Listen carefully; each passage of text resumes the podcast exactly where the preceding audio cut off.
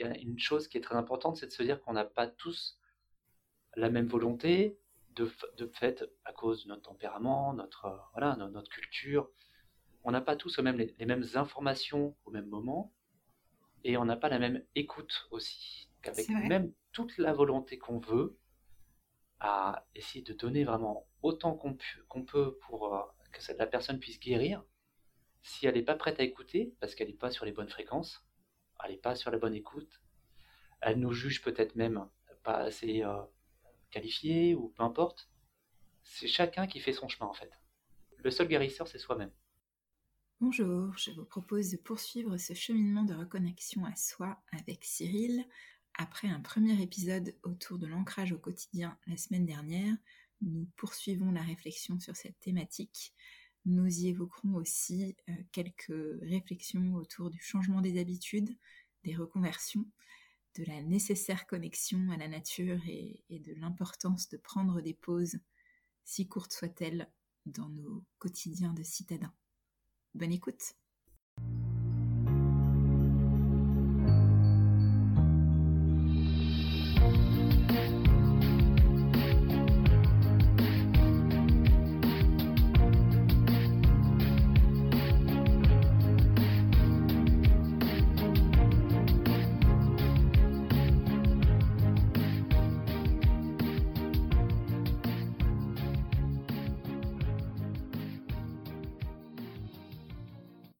Bienvenue dans ce nouvel épisode de Secret de Polichinelle. Secret de Polichinelle soulève les tabous inconscients et les préjugés qui ont la vie dure, au pro comme au perso. Parce que nous nous sommes rendus compte qu'il suffisait parfois d'une simple discussion sincère pour lever ces tabous et se libérer des préjugés. Le podcast Secret de Polichinelle sera une suite de conversations à nombre variables avec pour seul objectif d'être stimulant et enrichissant. Sujet de société évident, vie privée, vie professionnelle, plus de tabous. Plus de préjugés avec Secret de Polichinelle.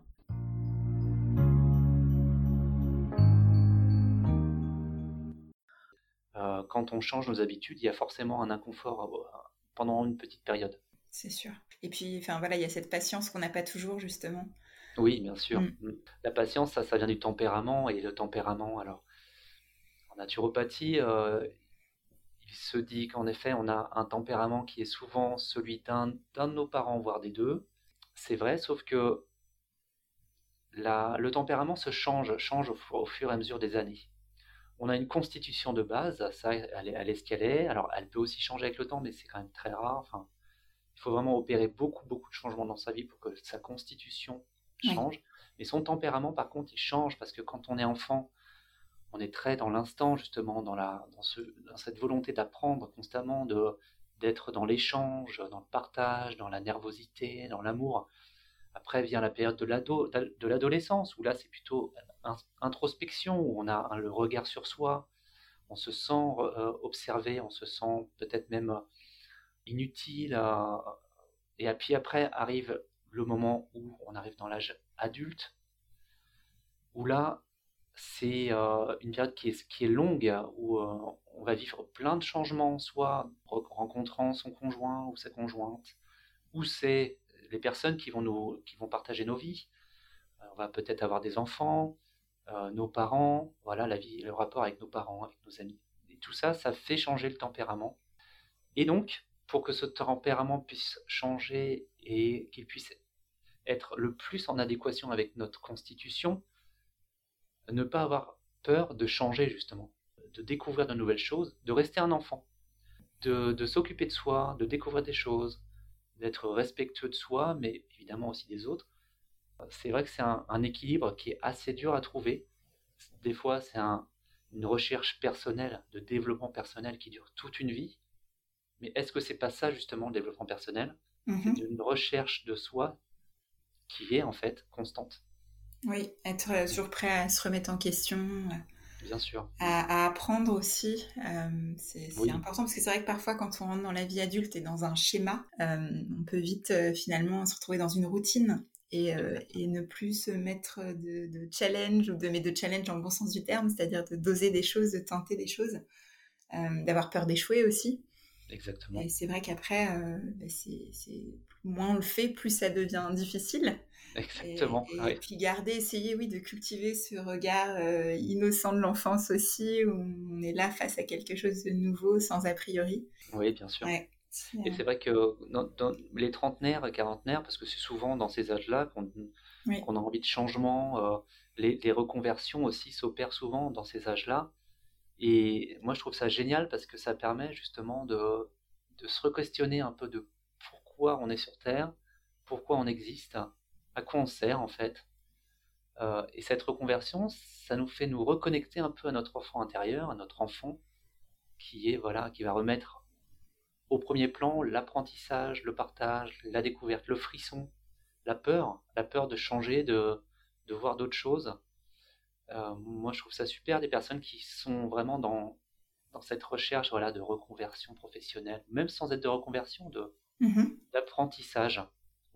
Oui, c'est ça. Ouais. Je trouve ça passionnant. Je trouve qu'il y a tellement de choses à apprendre, à découvrir. Bien sûr. On peut avoir toute une vie pour le faire. Ah oui. Et après, chacun à sa manière, mais euh, c'est tellement enrichissant. Et alors, donc, si on pouvait, en fait, euh, en, quelques mots euh, résumer, donc ce qu'on se disait, c'était effectivement retrouver du lien à la nature. Alors, parfois, quand on est en ville, on pense que c'est compliqué. Oui. Toi, en tant que cartographe, tu as un avis sur le sujet? Oui, alors j'ai un avis sur le sujet. J'avais fait un, un article là-dessus sur sur, bah, sur Instagram et je pense que je ferai un, article plus complet sur mon blog. Sur, voilà, donc moi je travaille en tant que cartographe au service de forêt et environnement, donc euh, en charge de recenser, on va dire à l'échelle métropolitaine, même française, avec les îles aussi, tous les espaces naturels, hein, aussi bien des espaces donc de forêt, des espaces en eau, mais aussi donc quand je dis naturel, alors plus de culture, enfin on va dire les cultures, les cultures de en tout genre, voilà, et il faut se dire que l'activité humaine, les constructions humaines, tout ce qui a été modifié par l'homme, ça n'occupe que 3% de la surface euh, de, la France. Ah C'est-à-dire que tout le reste, il y a 97% du reste de l'espace français qui est de l'espace naturel ou même agricole, mais ça reste du végétal. Ça paraît dingue vu comme ça. Enfin, en ah. habitant dans des grandes villes, on a du mal à s'imaginer que c'est et ouais, c'est fou. ça veut dire que même dans les grandes villes, il y a énormément d'espaces naturels. Même s'ils sont pour des fois clôturés euh, à certaines heures, même fermés, elles paraissent loin. Et ben en fait, non, on a toujours un espace vert, même si ça fait 2 mètres carrés. C'est quand même un espace vert. Euh, il y a toujours moyen de trouver un endroit où on puisse se relier un peu à la nature. Quand j'y relier, c'est pas forcément se mettre pieds nus ou tout nus allongé par terre. ça peut être aussi simplement s'asseoir, euh, voilà, ou même rester debout, peu importe, mais observer un peu ce qui se passe dans les arbres. Est-ce qu'il y a des insectes? Est-ce que les feuilles bougent? Est-ce qu'il y a des fourmis euh, à la base du tronc, euh, dans l'herbe? Simplement, est-ce qu'il y a des crottes de chiens? Vous voyez, c'est tout simple. Se relier à la nature, c'est de reprendre conscience qu'il existe autre chose que l'humain, autre chose que le béton. Il existe tout un microcosme, un macrocosme, vraiment quelque chose de cosmique. Quand je dis cosmique, c'est euh, un monde qui va au-delà d'une autre en tant que personne individuelle et qu'il est toujours, toujours, toujours en face de nous. C'est vrai. Toujours proche. Même quand on est dans un, immeuble de 50 étages à, travailler sur des dossiers complètement virtuels, il suffit de regarder à l'extérieur, on verra un oiseau passer de toute façon. On verra toujours un espace vert, un arbre.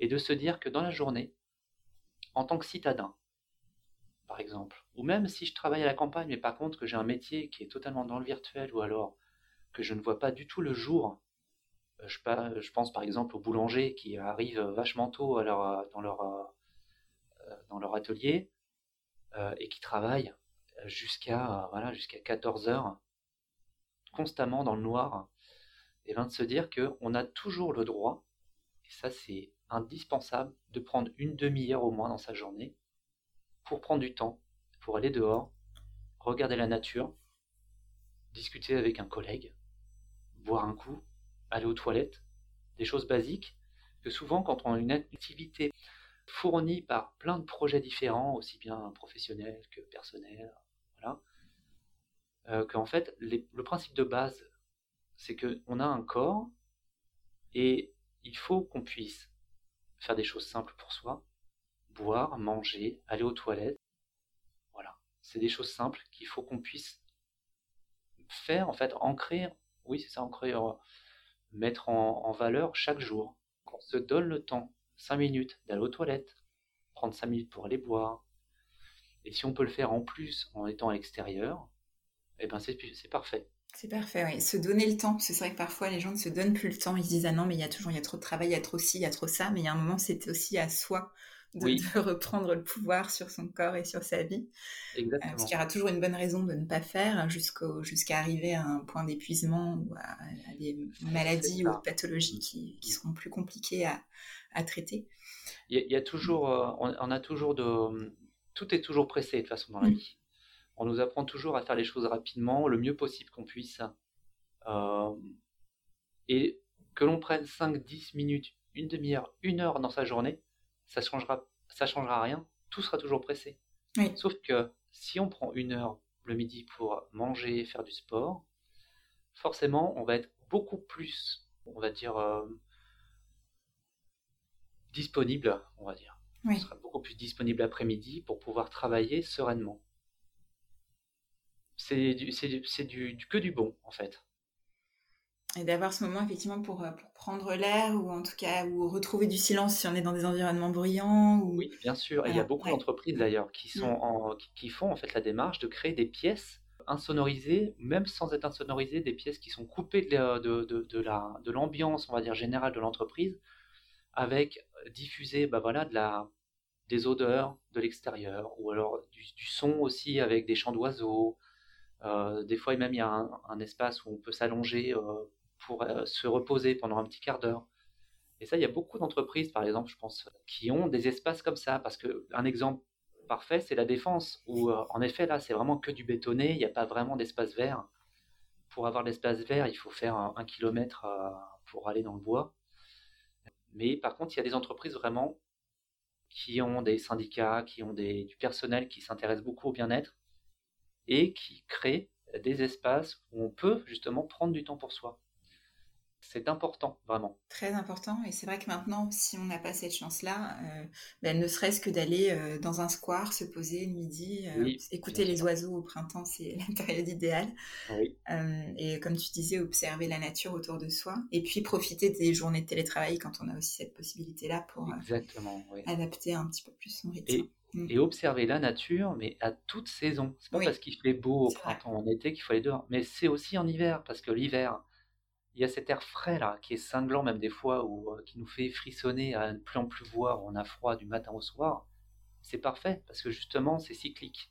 Quelque chose d'important, c'est se dire que la nature est cyclique et que après chaque saison fraîche vient la saison chaude, après chaque saison humide vient la saison sèche et que tout est cyclique et que de vivre justement pleinement toutes ces saisons, sortir en hiver, prendre le frais, c'est hyper bénéfique. Encore une fois, pour les glandes endocrines, je, cite souvent ces glandes endocrines parce que c'est important, ce sont nos chakras. Mm-hmm. C'est nos centres d'énergie, ce sont ces, glandes-là qui sont nourries par l'alimentation, par nos émotions, par l'activité physique, par, euh, par tous nos actes en fait. Et que c'est vraiment par vivre toutes, euh, tous ces cycles, le jour, la nuit, voilà, euh, les saisons, le clair-obscur, enfin voilà, tout ce qui est yin-yang, c'est un équilibre et qu'il faut qu'on se mette un peu en stress aussi. C'est pour ça que des fois même il y en a qui, qui font des bains froids, oui. ou alors qui font au hammam. Mm. tout ça c'est de vivre, de, de, dire au corps, bon, je vais te mettre en stress pendant un moment. C'est pas pour me tuer, c'est juste pour me prouver que je peux être fort de d'aller voilà un, quart d'heure en hammam ou alors cinq minutes dans l'eau froide.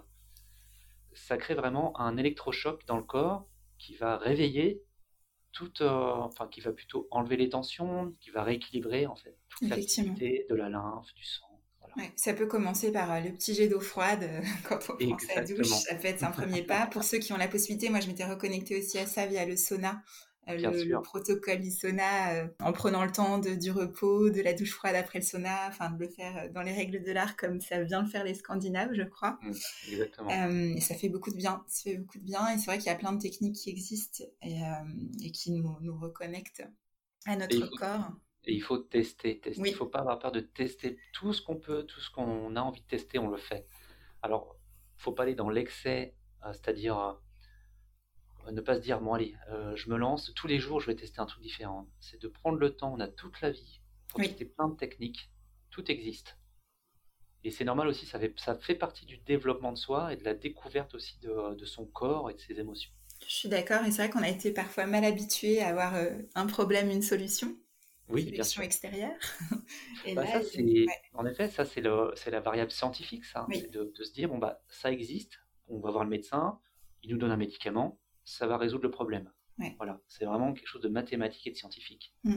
Sauf qu'il y a des fois où la pathologie, eh ben, même quand on prend un traitement, elle reste.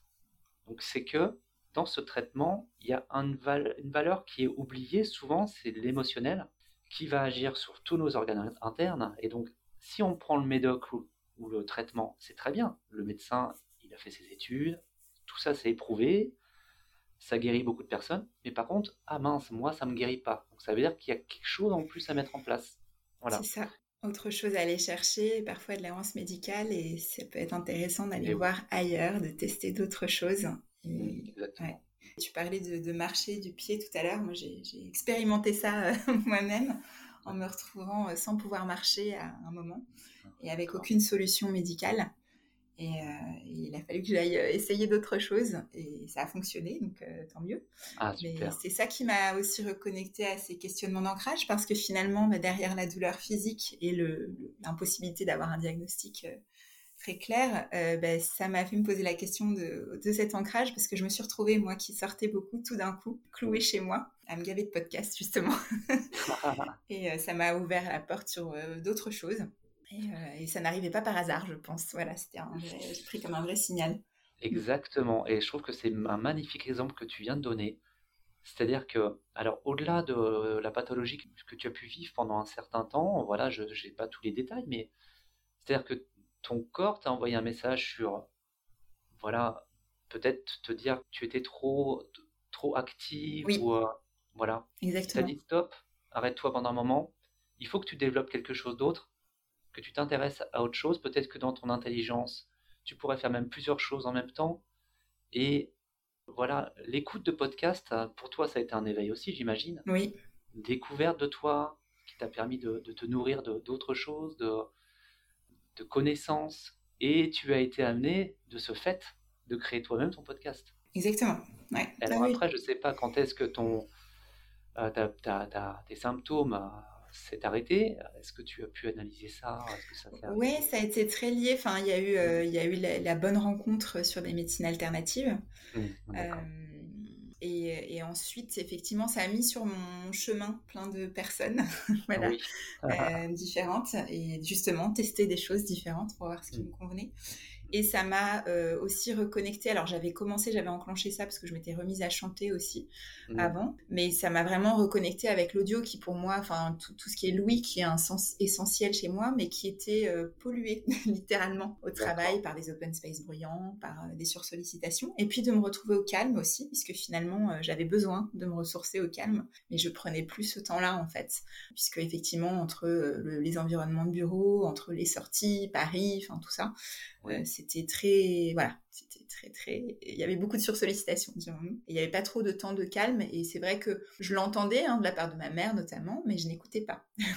Ah oui, d'accord. Euh, et ça m'a, là, ça m'a calmé, ça m'a calmé direct, mais il a fallu après, effectivement, le, côté où on est désarçonné, on ne peut plus marcher, on ne sait pas quand on va marcher, etc. Après, passer outre et se dire, OK, bon, qu'est-ce que je retiens de, cette expérience et, euh, voilà, et ça, ça fait voir le monde différemment complètement ça aussi. C'est toujours dur, il y a toujours des traumatismes, soit qui sont tout petits, invisibles hein, même, je dirais, mais qui sont là, qui sont et qui peut-être même sont une accumulation euh, pour qui vont développer à un moment donné un traumatisme plus gros, là qui est bien visible.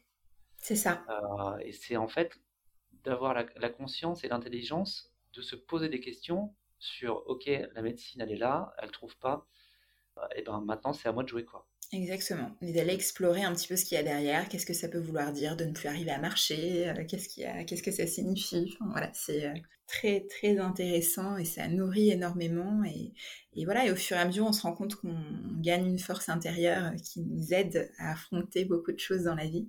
Et voilà, et après on aurait envie des fois de, de, dire à tout le monde, mais regardez, on peut pas, voilà, on peut pas euh, le faire malgré eux. Mais c'est vrai quand on voit parfois d'autres personnes qui sont comme on a été, les têtes dans le guidon, voilà, on, a envie de leur dire combien il y a, y a, autre chose de possible, il y a une autre, une autre réalité qui est possible. En effet, et c'est vrai que c'est quelque chose de très dur aussi quand on se lance dans les, par exemple, je sais pas, dans les métiers, euh, je prends un exemple, mmh. le métier de la médecine naturelle. Euh, souvent on se dit, bon, je vais arriver en sauveur, je vais aider tout le monde. Je vais euh, donner ma science, euh, je, vraiment me donner corps et âme pour que la personne guérisse, le plus rapidement possible. Mais il y a une chose qui est très importante, c'est de se dire qu'on n'a pas tous la même volonté, de, de, fait, à cause de notre tempérament, notre, euh, voilà, notre culture. On n'a pas tous même, les, mêmes informations au même moment, et on n'a pas la même écoute aussi. Avec même toute la volonté qu'on veut, à essayer de donner vraiment autant qu'on peut pour euh, que la personne puisse guérir, si elle n'est pas prête à écouter, parce qu'elle n'est pas sur les bonnes fréquences, elle n'est pas sur la bonne écoute, elle nous juge peut-être même pas assez euh, qualifiée ou peu importe, c'est chacun qui fait son chemin en fait. Il n'y a, y a, personne ne guérit. Le seul guérisseur, c'est soi-même. C'est vrai, c'est mm. vrai. Finalement, on a ce pouvoir-là aussi. Et eh oui. Ouais. Génial. Euh, on a une tradition dans Secret de Polichinelle qui est de demander à, notre invité quel autre secret de Polichinelle il aimerait voir abordé dans un prochain épisode. Qu'est-ce que je pourrais te demander que tu abordes dans cet épisode hein? La parentalité? Mm-hmm. Est-ce que tu as déjà abordé ça?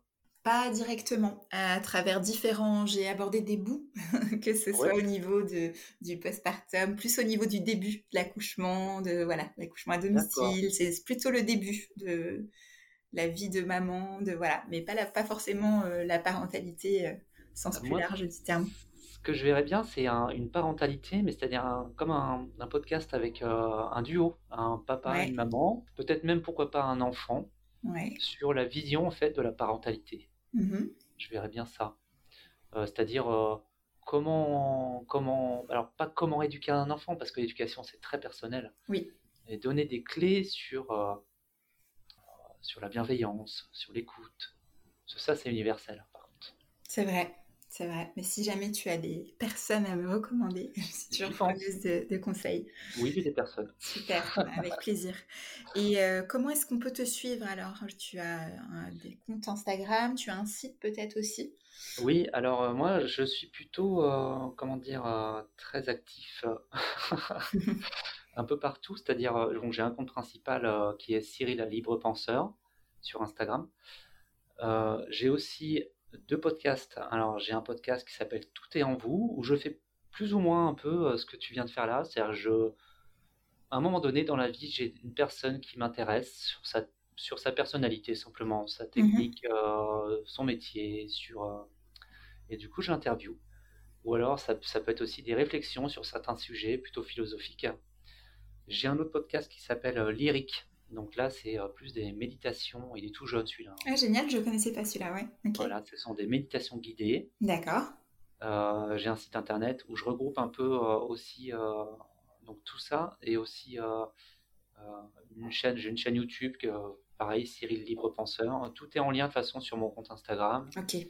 voilà, j'ai un blog. De temps en temps, j'écris des, des articles sur des choses qui m'intéressent. Mm et euh, je suis rédacteur aussi pour euh, Le Chou Brave, un magazine euh, voilà, hyper, hyper connecté au vivant. Ok. Voilà. Super, ben, merci. merci. pour tout, Cyril, c'était très inspirant. Eh ben, écoute, moi je suis vraiment toujours très heureux d'aborder ce sujet important qu'est l'ancrage. parce que forcément, dès qu'on touche à ses pieds, vrai. ça nous ramène à soi et ça nous, ça nous interroge en fait sur qui on est et pourquoi on est là. Donc c'est très spirituel. Exactement. merci pour ces éclairages. Merci à toi Laetitia. Merci de nous avoir écoutés. Si vous avez envie de suivre les prochains épisodes de Secret de Polichinelle, je vous invite à vous abonner sur vos plateformes préférées, Apple, Spotify, Deezer. N'hésitez pas, vous pouvez aussi les retrouver sur le blog Laetitia Escape que je remettrai en description. Et puis si vous avez des suggestions, des commentaires, des partages, vous pouvez bien sûr me contacter directement sur mon pseudo Instagram qui est indiqué en description ou également euh, via l'adresse email secretpolichinelle.com. Et puis si vous avez apprécié l'épisode, n'hésitez pas à le partager parmi vos amis. Euh, c'est aussi ça qui euh, nous aide à nous faire connaître. À bientôt!